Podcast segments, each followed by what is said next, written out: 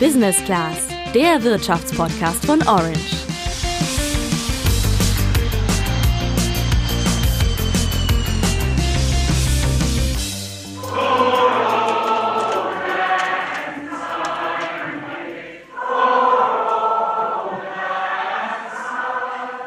Also, dass im EU-Parlament gesungen wird, das kommt wirklich nicht oft vor. Vor allen Dingen, wenn es so schön im Chor ist. Aber Ende Januar, da war mal ein angemessener Anlass dafür, denn da verabschiedeten die EU-Abgeordneten Großbritannien aus der EU. Seitdem sind die Briten offiziell raus aus der Europäischen Union. Allerdings so ganz weg waren sie dann ja doch nicht, denn seit ihrem Austritt läuft eine Übergangsphase, in der Großbritannien und die EU ihre zukünftigen Beziehungen verhandeln wollten. Die läuft allerdings nur noch bis zum Ende dieses Jahres. Deswegen müssen die Verhandlungen dringend mal zu einem Ende kommen. Denn sonst droht ein harter Brexit ohne Deal über die zukünftige Zusammenarbeit. Und das wäre eigentlich für keine Seite eine wirklich gute Aussicht, sagt unsere heutige Expertin im Podcast. Wir haben ja jetzt gesehen, dass es unglaubliche negative Effekte hätte, wirtschaftliche, aber auch politische. Und es ist natürlich sehr wünschenswert, dass es zu einer Einigung kommt und dass eben Verluste durch einen möglichen Deal abgefedert werden könnten. Was die genauen Auswirkungen wären für Großbritannien, die EU-Staaten und auch für dich persönlich, das klären wir heute. Und wir schauen darauf, woran es liegt, dass nach so langer Zeit zum Verhandeln immer noch keine Lösungen da sind und haben dazu auch einen Kollegen gefragt, der die Lage in Großbritannien ganz genau im Blick hat. Ich glaube schon, so im, im, Großen und Ganzen kippt die Stimmung immer mehr, dass sowohl die Frustration mit der eigenen Regierung stärker wird, als auch die mit, mit Brüssel und der Arroganz, die da äh, wahrgenommen wird. Also, alles, was du über den aktuellen Stand beim Brexit wissen musst, erfährst du jetzt. Ich bin Sandra. Und ich bin Julian. In den vergangenen Jahren ist der Brexit ja wirklich ein Dauerthema gewesen. Nur mal zur Erinnerung, das Brexit-Referendum, bei dem die Briten dafür gestimmt haben, dass sie die EU verlassen, war Ende Juni 2016. Liegt also mittlerweile fast viereinhalb Jahre zurück. Seitdem ist jede Menge passiert. Im März 2019, genauer gesagt in Folge 42 unseres Podcasts, haben wir dir einfach erklärt, wie es zu dem Referendum gekommen ist und was bis dahin danach passierte, hört da auf jeden Fall nochmal rein. Ja, zu dem Zeitpunkt sind wir aber noch davon ausgegangen, dass Großbritannien am Ende des Monats, also Ende März 2019, aus der EU austreten wird. Das war auch der ursprüngliche Plan, allerdings wurde der Termin dann kurz vor knapp doch noch verschoben. Erst auf Mitte April, dann auf Ende Oktober und dann schließlich auf den 31. Januar 2020, also fast ein Jahr nach dem ursprünglich geplanten Termin. Der Grund für die vielen Verschiebungen war, dass die zukünftigen Beziehungen zwischen der EU und Großbritannien noch nicht geklärt waren und ohne einen solchen Deal wollten eigentlich weder die Briten noch die EU auseinandergehen. Die Lösung Ende Januar war dann einfach zu sagen, naja, Großbritannien tritt formell aus, aber wir vereinbaren noch eine Übergangsphase bis Ende des Jahres, in der Großbritannien die EU-Politik zwar nicht mehr mitbestimmen darf, ansonsten aber praktisch alles beim Alten bleibt. Deshalb ist Großbritannien auch noch Mitglied des gemeinsamen Binnenmarktes und der Zollunion. Es herrscht also zwischen Großbritannien und den anderen EU-Staaten noch weiter freier Waren, Dienstleistungs-, Kapital- und Personenverkehr und Zölle gibt's halt auch nicht, halt so wie vorher. Ja, nur Ende des Jahres, das ist halt jetzt nicht mehr so lange hin und die Beziehungen zwischen den beiden Parteien sind halt immer noch nicht geregelt. Vor allen Dingen problematisch ist, dass noch kein Handelsabkommen steht. Dafür wird jetzt aber mal Zeit, denn so ein Vertrag muss noch juristisch überprüft und in alle 23 Amtssprachen der EU-Mitgliedstaaten übersetzt werden. Damit das hinhaut, ist die inoffizielle Deadline der EU-Gipfel am 10. Dezember. Dann müssen also Ergebnisse da sein. Eine neue Verlängerung der Frist ist diesmal nicht mehr möglich, denn das geben die britischen Gesetze nicht mehr her. Nun hatten ja Großbritannien und die Europäische Union wirklich schon sehr lange Zeit, ihre Beziehung zu verhandeln. Deswegen muss ja mal die Frage erlaubt sein, woran scheitert's denn jetzt überhaupt noch?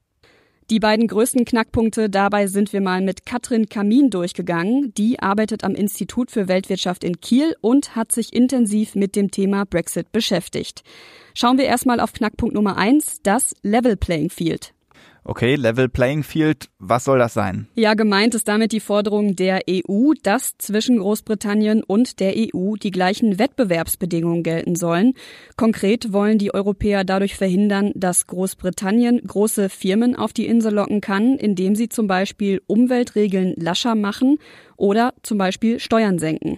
Mit dieser Forderung hat Großbritannien aber ein großes Problem, sagt Katrin Kamin. Großbritannien sieht sich da sehr stark eingeschränkt in seiner Souveränität. Das ist ein wichtiger Punkt. Das war, jetzt auch einer, war ja auch einer der Grundpfeiler oder der Grundforderungen sozusagen der Brexit-Bewegung, die Souveränität Großbritanniens, ähm, die gesetzliche Souveränität Großbritanniens wieder zurückzuerlangen.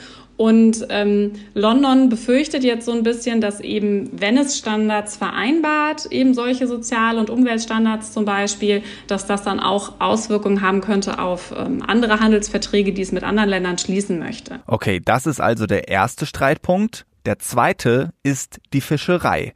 Die spielt zwar sowohl auf britischer als auch auf EU-Seite für die Gesamtwirtschaft keine wahnsinnig große Rolle, aber bisher sind hunderte Fischer aus Frankreich, Spanien, Portugal, Belgien, Dänemark, den Niederlanden und auch Deutschland eben darauf angewiesen, auch in britischen Hoheitsgewässern fischen zu dürfen.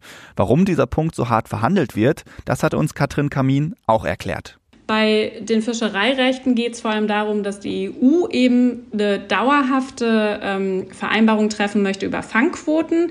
Das heißt, dass ähm, europäische Fischer ähm, weiter in britischen Gewässern fangen dürfen und wie viel. Und das lehnt äh, Großbritannien eben ab. Und auch hier geht es ganz stark um Souveränität. Aber was wir auch sehen, ist einfach, dass gerade die Fischereirechte jetzt als ein Hebel benutzt werden in diesen Verhandlungen. Ähm, die Fischereilobby da auf einmal sehr, sehr stark ist. Das sind also die beiden großen Knackpunkte. Daneben wird laut Katrin Kamin aber auch noch intensiv diskutiert, was passieren soll, wenn sich eine Seite nicht an das Abkommen hält. Und auch Dinge wie Kriminalitäts- und Terrorismusbekämpfung stehen noch auf der Agenda. Aber wie sieht das eigentlich auf britischer Seite aus? Sind denen dieselben Themen wichtig oder reden die eigentlich über ganz andere Dinge? Genau das haben wir mal Paul Ostwald gefragt. Das ist ein ehemaliger Orange-Kollege, hat lange in Großbritannien gelebt und behält über seine Plattform forum.eu die Lage vor Ort auch weiter im Blick. Und der hat uns erzählt, vor allem die Fangquoten spielen in der Tat eine große und emotionale Rolle. Es gibt aber noch ein paar andere Punkte. Unter anderem immer noch die ehemals umkämpfte Grenze zwischen Nordirland und der Republik Irland, an der neue Grenzkontrollen vermieden werden sollen. Die Nordirland-Frage ist natürlich ähm, relativ gelöst, aber ist sie das wirklich? Das ist, glaube ich, auch noch ein sehr emotionaler Punkt, den wir in Europa kaum nachvollziehen können, äh, was, was das bedeutet, äh, wenn da die Grenze in Nordirland äh, thematisiert wird. Das ist, glaube ich, nochmal stärker innerbritische Diskussion auch.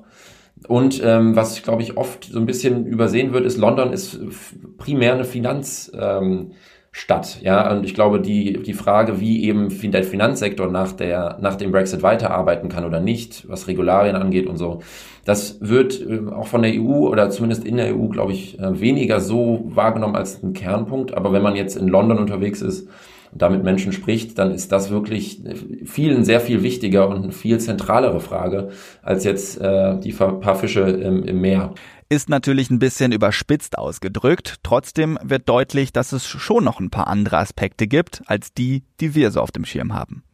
So viel also zum Inhalt der Verhandlungen, aber das ist ja nur das eine. Das andere ist ja auch, wie die Stimmung so untereinander ist und die scheint wohl recht angespannt zu sein. Einerseits gibt es mittlerweile einen ziemlichen Zeitdruck, andererseits wirft die EU der britischen Seite immer wieder vor, dass die Briten von allen Möglichkeiten, die so auf dem Tisch liegen, immer nur die für sie vorteilhafteste durchsetzen wollen.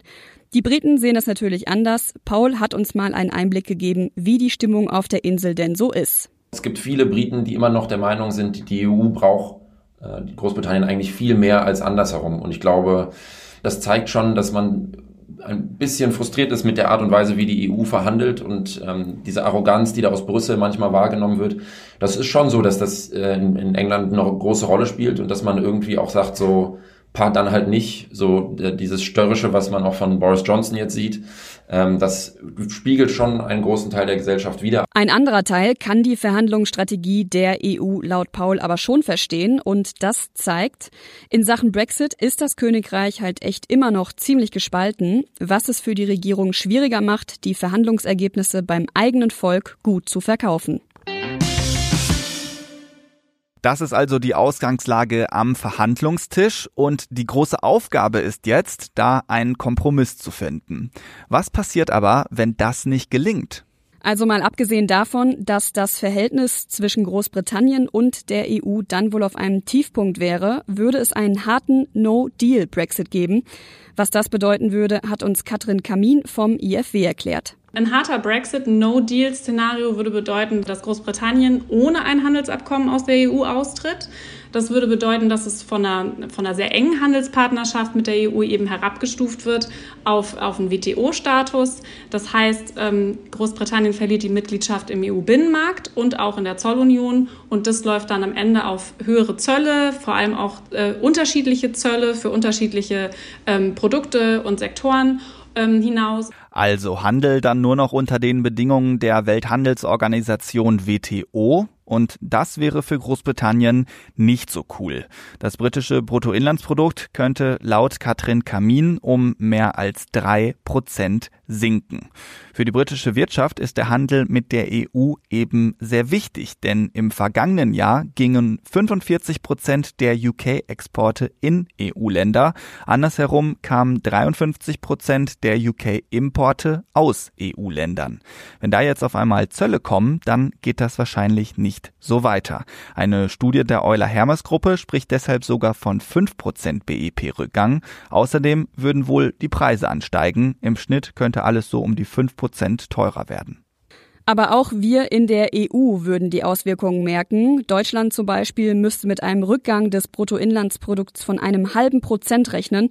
Warum, erklärt Katrin Kamin. Deutschland ist zwar wenig abhängig von Importgütern aus Großbritannien, aber es ist eben insbesondere im Exportsektor ähm, ähm, sehr stark betroffen oder wäre sehr stark betroffen von einem harten Brexit, äh, insbesondere in den Bereichen Automobilsektor und auch Pharmasektor. Ja, Beispiel Autos. Ökonomen der Unternehmensberatung Deloitte haben prognostiziert, dass deutsche Autos in Großbritannien um rund ein Fünftel teurer werden könnten. Und das wiederum könnte dazu führen, dass deutsche Autobauer auf der Insel rund ein Drittel weniger Autos verkaufen. Und dazu kommt noch, dass die Stellung der EU in der Weltwirtschaft geschwächt wird, denn während zum Beispiel im asiatisch-pazifischen Raum vor ein paar Wochen eine neue Freihandelszone entstanden ist, wird unsere eher kleiner. Okay, es gibt also Auswirkungen, aber das betrifft ja eher die gesamte Wirtschaft als mich persönlich. Wo bekomme ich denn was zu spüren? Also Preiserhöhungen von britischen Produkten kann es auch hier geben. So viel importieren wir aber gar nicht aus Großbritannien, also da ist der Effekt überschaubar. Härter trifft's diejenigen, die in Großbritannien studieren möchten, denn die müssen bald wohl tiefer in die Tasche greifen, sagt UK-Experte Paul. Zurzeit ist es so, dass die deutschen Studenten, wenn sie nach England gehen, einen reduzierten äh, Studiengebührensatz zahlen. Also im Grunde, wenn du jetzt sagst, ich will nach England, ich will da studieren, zahlst du genauso viel wie ein normaler britischer Student. Ähm, und eben nicht so viel wie jemand aus den USA oder aus China, ähm, der fast doppelt so viel zahlt. Also statt 9000 Pfund im Jahr 18 oder 20.000. Und das ist wahrscheinlich jetzt das Thema, dass das äh, aufgehoben wird. Also 2021 soll es dann wirklich so sein, dass auch deutsche Studenten genauso viel bezahlen wie Chinesen. Ähm, und das wäre natürlich schon ein ziemlich heftiger ähm, Einschnitt. Ja, und das ist auch schon beschlossen worden. Konkret gilt das ab Juli zum neuen Semester. Und ob die EU-Unterhändler das Ganze wieder einfangen können, das ist mal fraglich. Aber nicht nur für die, die lange in Großbritannien bleiben wollen, könnte es Änderungen geben, sondern auch für alle Großbritannien-Urlauber. Denn ob man so einfach wie jetzt gerade auf die Insel reisen kann, Corona mal ausgenommen, das steht bisher auch noch nicht fest. Bis zum 10. Dezember sind es ja noch ein paar Tage. Klar ist laut Katrin aber, negative Effekte gab es sowieso schon, weil viele europäische Firmen wegen der Unsicherheit rund um den Brexit geschaut haben, dass sie nicht mehr auf Waren aus dem Königreich angewiesen sind und auch andersrum. Und weitere negative Effekte wird es auch dann geben, wenn Großbritannien mit einem Deal die EU endgültig verlässt. Diese werden dann aber weniger stark ausfallen, als wenn es gar keinen Deal gibt. Ja, worauf müssen wir uns also einstellen? Deal or no deal? So eine richtige Prognose wollte Katrin da nicht wagen. Was man aber sehen kann, ist natürlich, dass der Druck auf Boris Johnson wächst, ähm, auch unter anderem durch den Zeitdruck, aber auch durch die Wahl von Joe Biden zum US-Präsidenten, der ja auch sehr stark gegen einen Brexit ist. Und da haben wir in den letzten Wochen durchaus schon auch Bewegung gesehen bei Boris Johnson, ähm, Äußerungen eher in Richtung eines Deals, die man vorher nicht gehört hat. Das heißt, ähm, wir wollen hoffen, dass es, äh, dass es zu einer Einigung kommt, sagen wir mal so.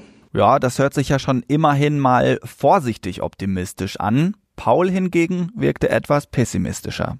Jetzt sind es noch vier Wochen, ja, und weniger als vier Wochen und es sieht wirklich nicht so aus, als ob die Briten äh, um jeden Preis ein Abkommen unterschreiben würden. Also ist, meine Prognose ist tatsächlich, ähm, dass wenn da jetzt nicht sich wirklich noch was tut, ähm, gerade auch bei den Positionen der EU, dann glaube ich, dass die Briten bereit sind, einen No-Deal-Brexit hinzunehmen. Ob sich allerdings jeder in Großbritannien bewusst darüber ist, was das für Konsequenzen hätte, da ist er sich nicht so ganz sicher.